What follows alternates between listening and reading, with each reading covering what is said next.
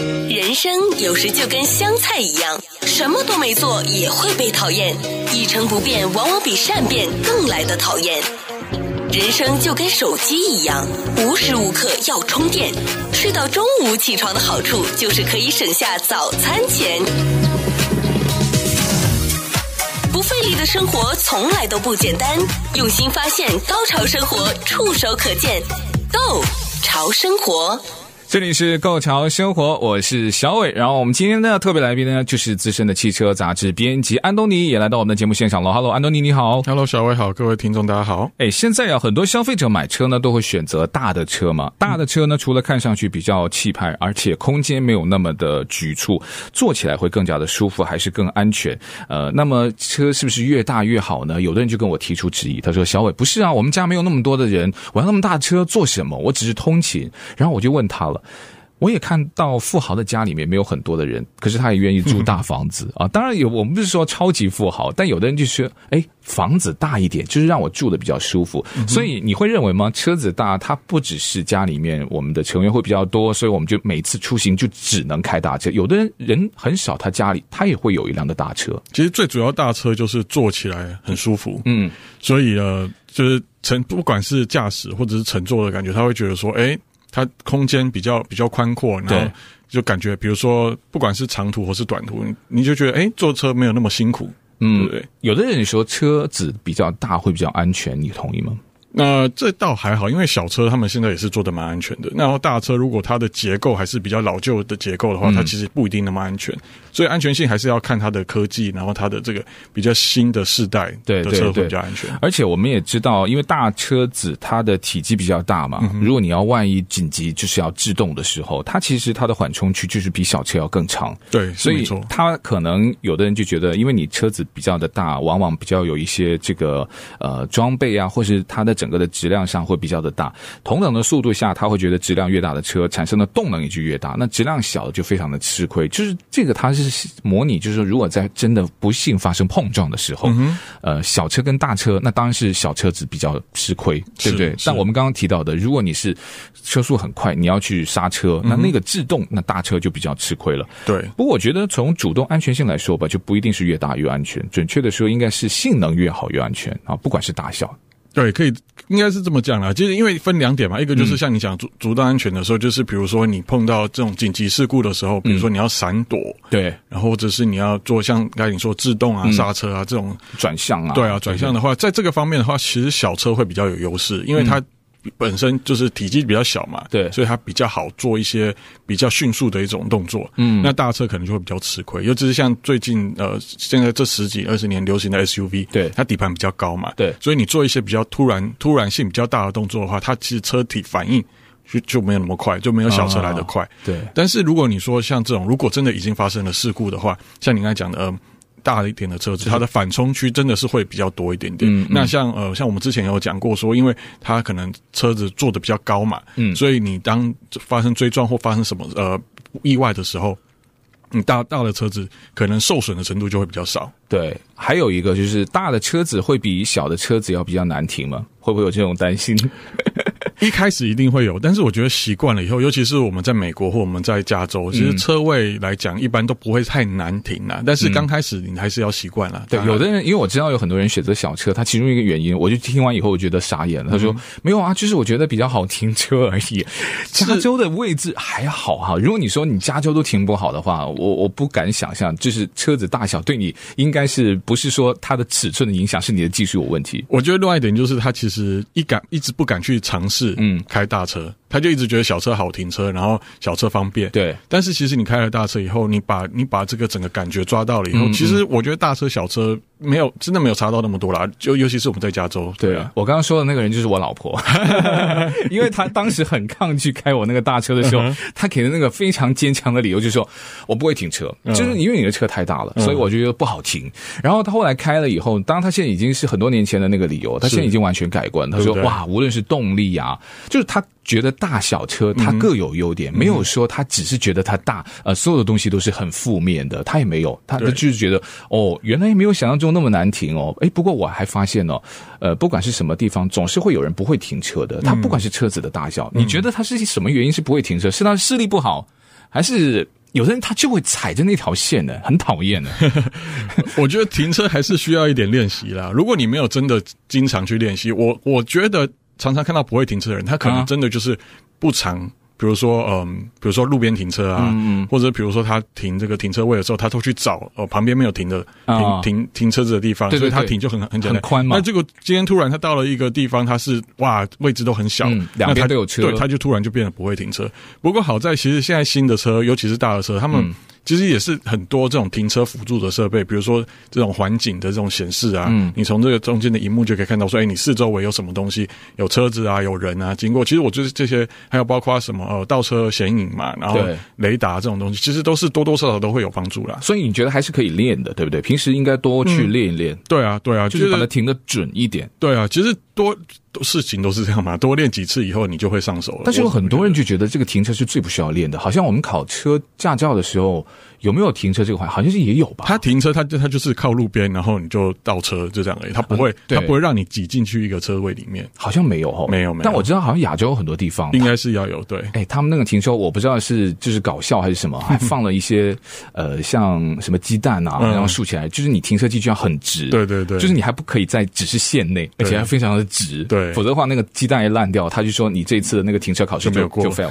了。但我就觉得有的人是真的呃需要练啊，嗯，到处都有这种人，你会很讨厌这种人吗？就是如果说停车位又不够，我非要停到他旁边的时候，哇，那个人又正好停到。我我就觉得我我是能够塞进去，但塞进去的时嗯候呢，我又要多一层的担心，你知道什么，安东尼？我就会担心他开门的时候会碰到我的车。对啊，对啊，对，这这也是，所以，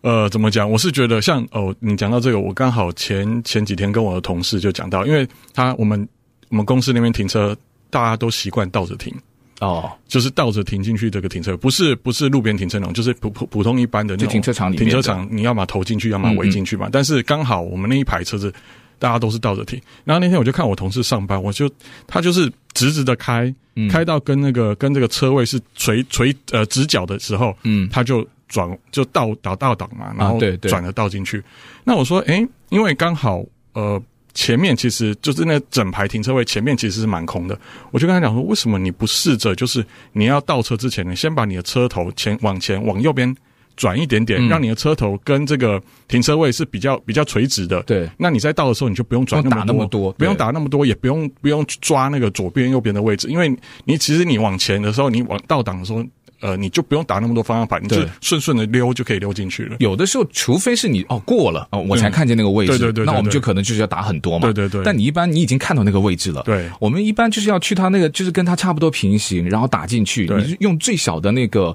那个那个打方向盘打的那方个向角盘度就可以进去了。对，所应以该是这样。最最主要是他我每天上班，每天都要停那个位置，我就觉得说你这样子就是比较，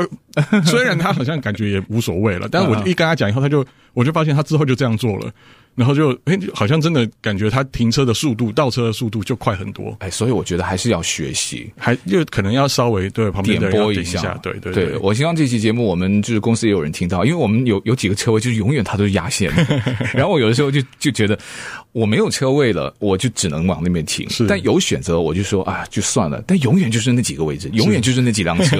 我反正我不知道是谁，但就是那几辆车永远都是压线的。好，我们今天其实要说呢，就是大车跟小车的一些选择，呃，这个问题呃应该就是一直都会存在的问题，我们在之后也会跟大家慢慢的就去对比一下，它不存在是呃非 A 就 B 的选择题哈。但我们今天要特别想跟大家说的，就是我跟安东尼提到的一个我很喜欢，呃，因为它这个车款是全新的，它是属于大车。对呃，我要换一个大车，然后我就问安东尼，这个可不可以呢？我们说的就是 Kia 的 Carnival，呃，它出来的时间没有很长哈，大概就是两年不到嘛，对不对呃也不是诶、其实 Kia Carnival 是它之前的那个车款叫 Sedona， ？Sedona，那 Sedona 在美国其实已经蛮久了，十几年有了。它没有引起我的注意，那就是肯定很不帅了，因为我们像那种颜值当道的，我就觉得，哎，Carnival 这个还蛮帅的诶。 对，Sedona 其实可能从两千年嗯两千年初就已经开始有这个车型，它就是那个呃 minivan 嘛，就是对，其实就是我们所谓的 minivan 的这个、嗯嗯这个集聚这样子。那它 minivan 大家其实比较熟悉，大概就是 Toyota Sienna、对 Honda 的 Odyssey，对那可能还有这个 Chrysler 的 Pacifica，嗯，对，是比较比较主流的。对，那 Kia 一直以来就不是非常注重在这一块，尤其嗯是前几年，可能十年前 Kia 走的路线就是比较一些经济实惠的，对，所以它的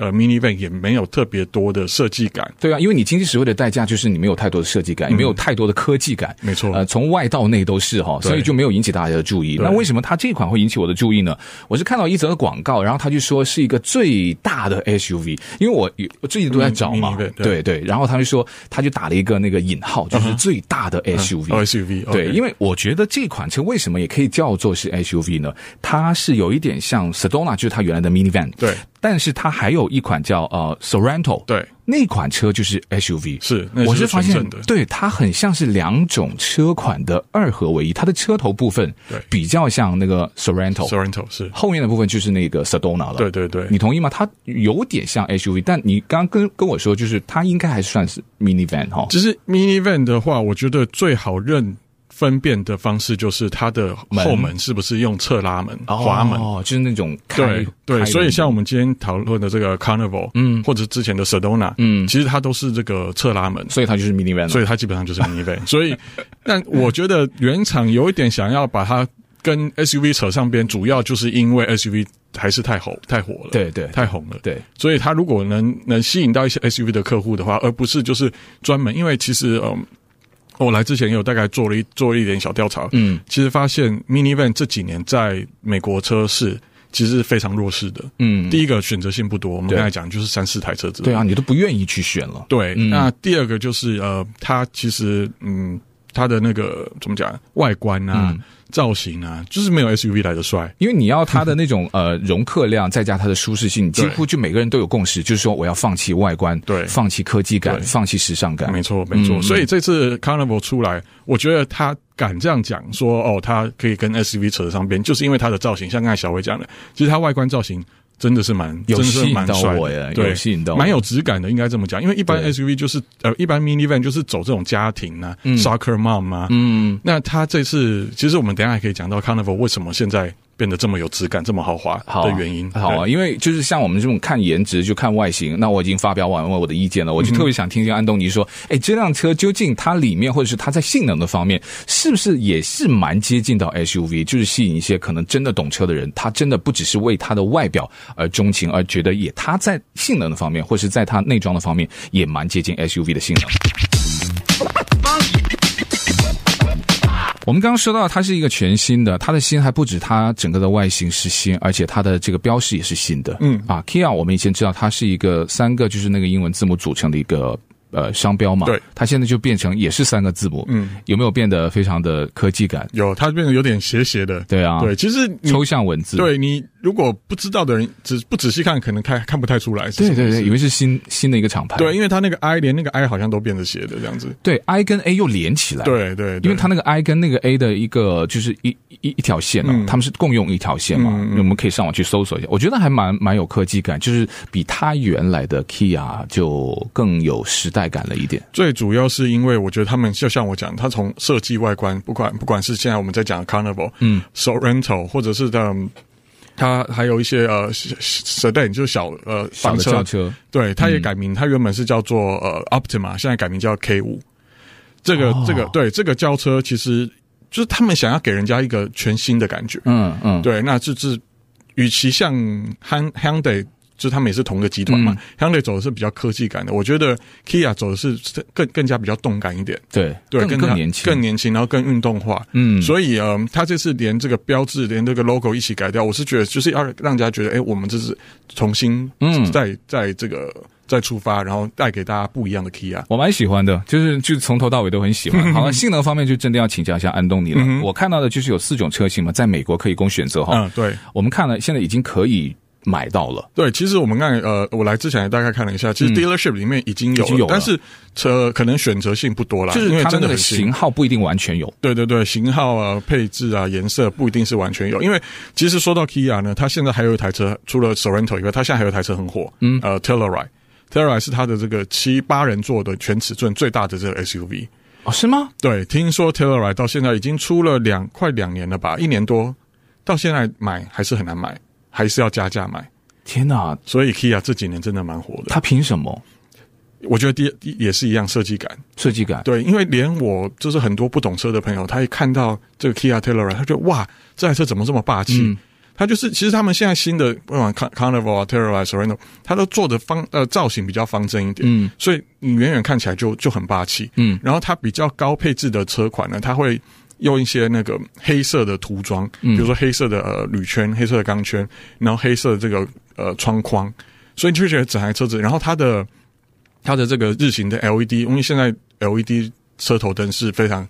呃非常重点的一个配备。然后它跟其他车厂不一样是，呃它的 LED 灯是用黄色的，所以你在路上开的时候，你就看哎，远远看到一个黄色的日行灯，嗯这个车就是 Kia 的，所以它很有它的自己识别的这种象征。哦，哇，那我还要再去对比一下，它跟 Carnival 哪一个更大一点？呃，Carnival 的车内空间会比较大一点，嗯，但是呃 Telluride 它是正 SUV，所以它的后座第三排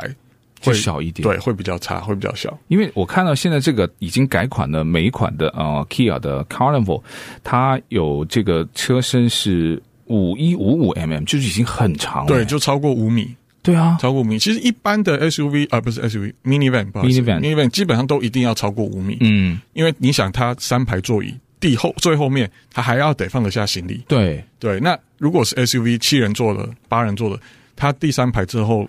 放不下什么东西。谢谢你。提醒我，因为我又把它当成 SUV，然后我就觉得对哇，超过五米，哇，好 酷，好长。呃，但因为它的车头真的很酷，还有它车身两边有一个那个很有太空感，像那个机翼的那个，对对，一个折痕这样啊，子。有个折痕，还而且还有一些打磨的一些花纹在里面，嗯嗯就非常的酷。那性能方面呢？因为它现在是七人座嘛，哈对那七人座，七或八人座，我刚才查了一下，它好像比较低阶的，它可以选择八人座。嗯，那比较高阶的话，它是七人座。那它的七人座第二排，呃，比较特别，因为一般如果大家坐过 minivan 就知道，第二排 minivan 的第二排就是独立的座椅嘛，对他们叫做 captain's chair。就中间可以有个过道对走对过对，去中的，间有走道可以走到第三排。对，但是呢，它在第二排的设计呢，它第一个它采用这个电动调整，嗯因为一般就是前面两个座椅，就驾驶跟副驾是用电动调整，它现在连第二排都是使用电动调整。对，然后第二个是呢，它有一个一个脚脚靠的地方，所以如果你把椅子躺下来的哎话，对，把那个小腿可以翘起来，对你的小腿是是可以翘起来，是可以撑着的。对对对对，那这一般在这个呃 minivan 上面来讲，我看在 Sienna 上面有看过，嗯其他真的是没有看过。对那尤其是还要电动的话，那真的就像头等舱的感觉。而且它还可以往左右 slide，耶嗯，对对对，往左右 slide 的话，是好像八人座的车款，它中间是有一张小椅子。嗯那嗯你不需要坐的时候，你不需要这个小椅子的时候，你可以把它拿起来，然后拿起来两张椅，两张左右的两张独立椅子，把它呃合并合在一起。我还看有人呢，他就把这个第二排的两张的椅子呢，他可以把它拆起来，因为它很容易，嗯然后把它整个就是呃反过去，对对对就有点像人家的那种呃对坐，对坐，对对就是一对个小的一个小聚会一样，对对对对对 那个也很酷。那个我不知道在美国可不可以，但是我知道亚洲很多车，呃欧洲或亚洲呃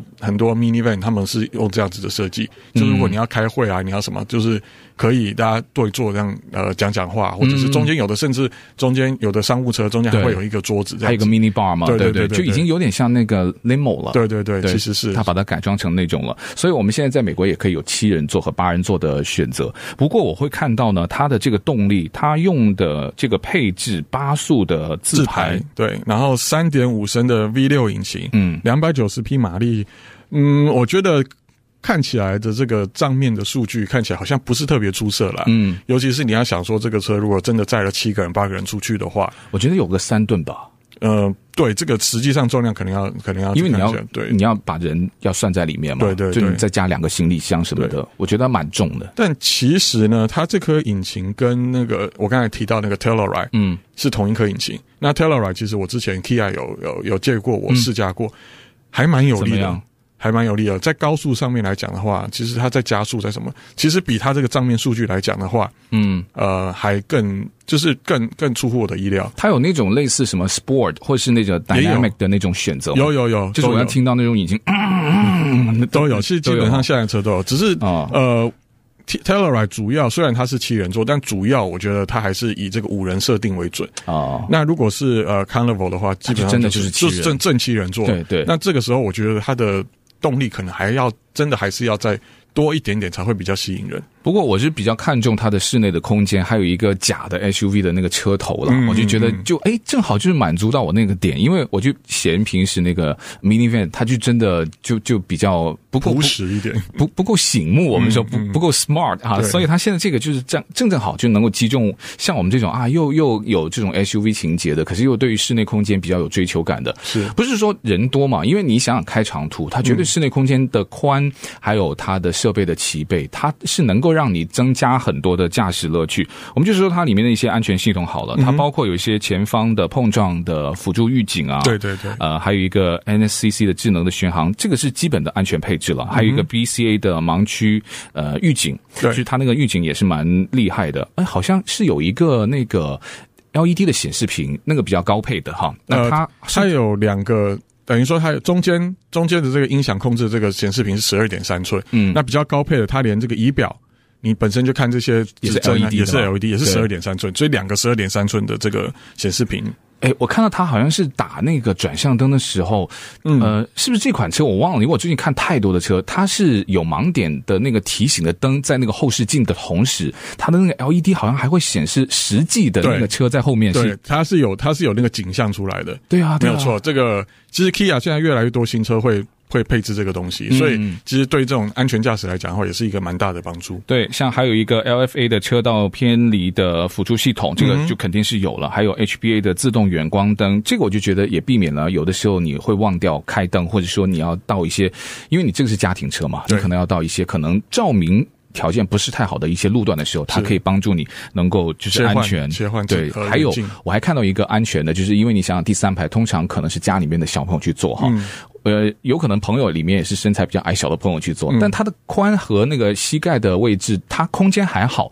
有一个功能很赞的，它有一个对讲系统，那啊对它，就可以直接跟第三排去吼，就是对我把我的话就传到第三排去对。，它不止对讲，它好像还会有，也是有一个显示屏幕，你可以 Jump 看到 camera，对对，你可以看到你等于说你在开车的时候，你可以看着你的荧幕跟第三排的人、对第二排的人讲话，你就可以看到他们表情啊，因为他们第三动作排是最难搞的，是啊是啊因为是啊它很长嘛，对，所以好像就是隔隔绝室外这样子。对，而且还有一个，就是如果第三排是一些可能很难搞的家家里的一些小嗯孩哈、当他好了听话了，都睡着了之后呢，你还可以把那个音乐呢，就把第三排的喇叭嗯，给关掉，对对对，然后有就有只这个开功你的能前面两排，是对，或者是只看前面的一排，是是是我觉得这个还蛮赞的。对另外，如果像开这种呃 minivan 的家庭车，永远做司机的呢，要拿一些什么吃的喝的呢，嗯就是最惨的那个，因为东西都不在他的旁 边，对， 都拿不到。但我看到他第二排的前面，也就是说他在驾驶位的右下角，嗯对对对，哎，他就有一个伸缩，就已经可以伸手就拿到的。是，它就有一个很大的算一个置物的地方。对啊，我觉得那个这就是比较比较颠覆传统 mini，因为 mini van 大家就觉得一定要前后走动，对所以每一个每一个位置中间都是要是空的，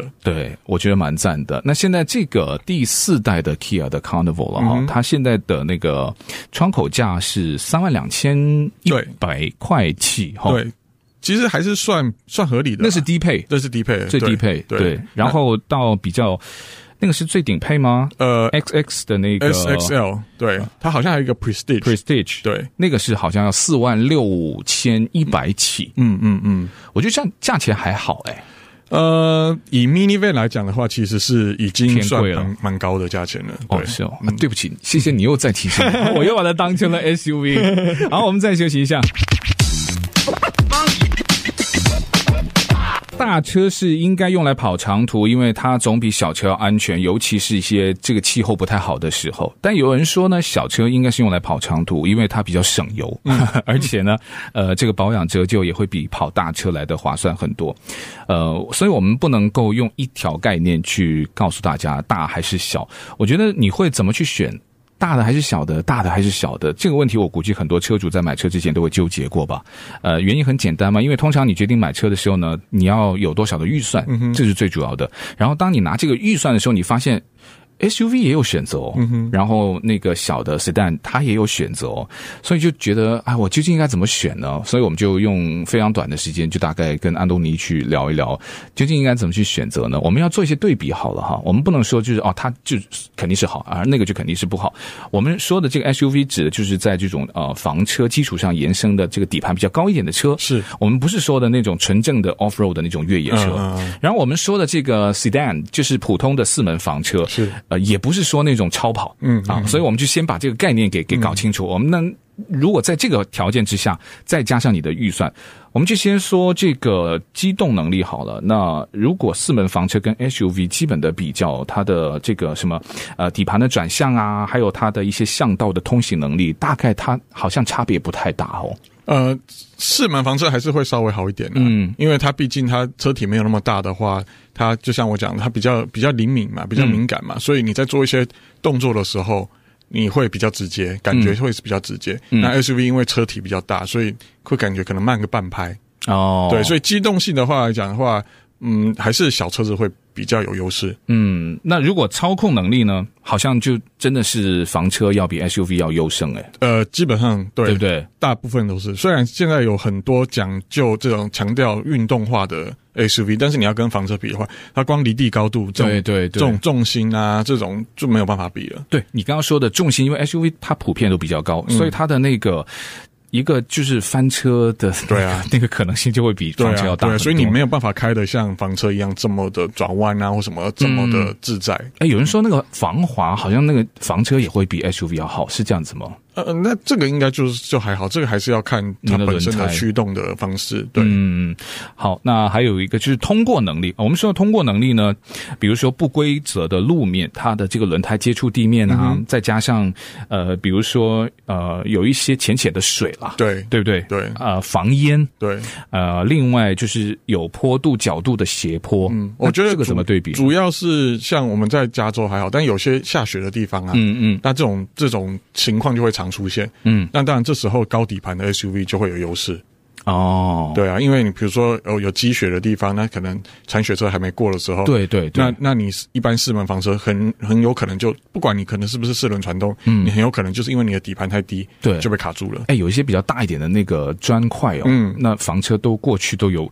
就是就很大的震动感。是啊，是啊，是啊那，SUV 就会好很多对哈。还有一个安全性，我们在节目一开始稍微有提到一下了，因为 SUV 的车重比较大嘛，所以它这个刹车时候制动的距离就会偏长。嗯啊、有数据统计出来，它应该要比这个轿车长大概有一点五公尺，就是一点五米，嗯嗯，那个是平均的距离。合理啊，合理，所以因为它你车重嘛，我们就要开 SUV 的司机，就要你要预判，其实你要这个好像很难做到哈。预判你不可能要什么比呃开四门房车要早预判，对，其实你坐在 SUV 里面开车，你你光驾驶姿势，你就要知道说你不是在开一个呃四门房车，房车对，因为嗯比如说你的视线呐、你的呃整个车子的，像我刚才讲，整个车子的反应呐、嗯都是会比较都跟房车是很不一样的，对所以你自己就知道就说，哎，其实我开的是 SUV，我可能不能像开房车一样、开的这么快或开的这么自在，嗯，那既然我们提到安全性啊，有一些呢还会考虑的比较周到，就是抗压，就是它车顶的抗压。哦 我不知道他为什么会想到这个，那有可能就是你可能跑山路的时候，有的时候会滑石啊。嗯嗯嗯。呃，或者说大风季节，你可能就是有树枝是会倒掉的是。那这个实际承重，当然 SUV 会比这个四门房车要高出大概二十帕左右。对，呃，最主要是因为它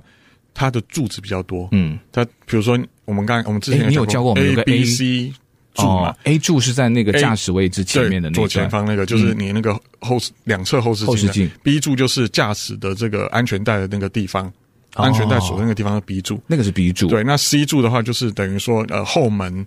呃，后呃后面就是也是一样，大概在靠安全带那个地方，嗯嗯有个 C 柱，嗯那一般呃四门房车就是三个柱子而已，对，但是如果你是 SUV 的话，你就会有一个低柱，低柱就是你尾门打开，嗯，跟这个后面窗户交叉呃交界的那个地方，那就是一那个叫低低柱。对哎，那最没有柱子的应该是那种敞篷啊、是是，敞篷车尤其是基本上软棚对，就基本上只有一个 A 柱，对啊，那它的 B 柱是有的还是伸缩的。哎，有的人就对告诉我，敞篷的跑车呢，它另外一个替代，假如就说它因为真的没有 B 柱嘛，哈它那个所谓的 B 柱就是它那个驾驶位置那个嗯后面的椅那子个，，对对对，所以他说那个椅子那个很重要，很重要很重要我当时也没听明白，我就心想，那是那是因为你速度太快，是不是会往后？然后他说不是，哦是翻车的时候或上嗯面东西压下来的时候，对对对对对，对还有盲区，他说 SUV 跟四门房车好像也有差，因为。SUV 它的底盘跟车身有高度嘛，嗯所以它相对它的盲区是不是它的视野也会增加呢？对它盲它盲点其实会比较少，尤其是大家可以注意到 SUV 的通常玻璃面积都会比较大，嗯，所以你玻璃面积一大的话，你就看的东西一定就是比较多嘛。嗯嗯但唯一我觉得有一个比较大家需要注意的就是 SUV，因为车子高，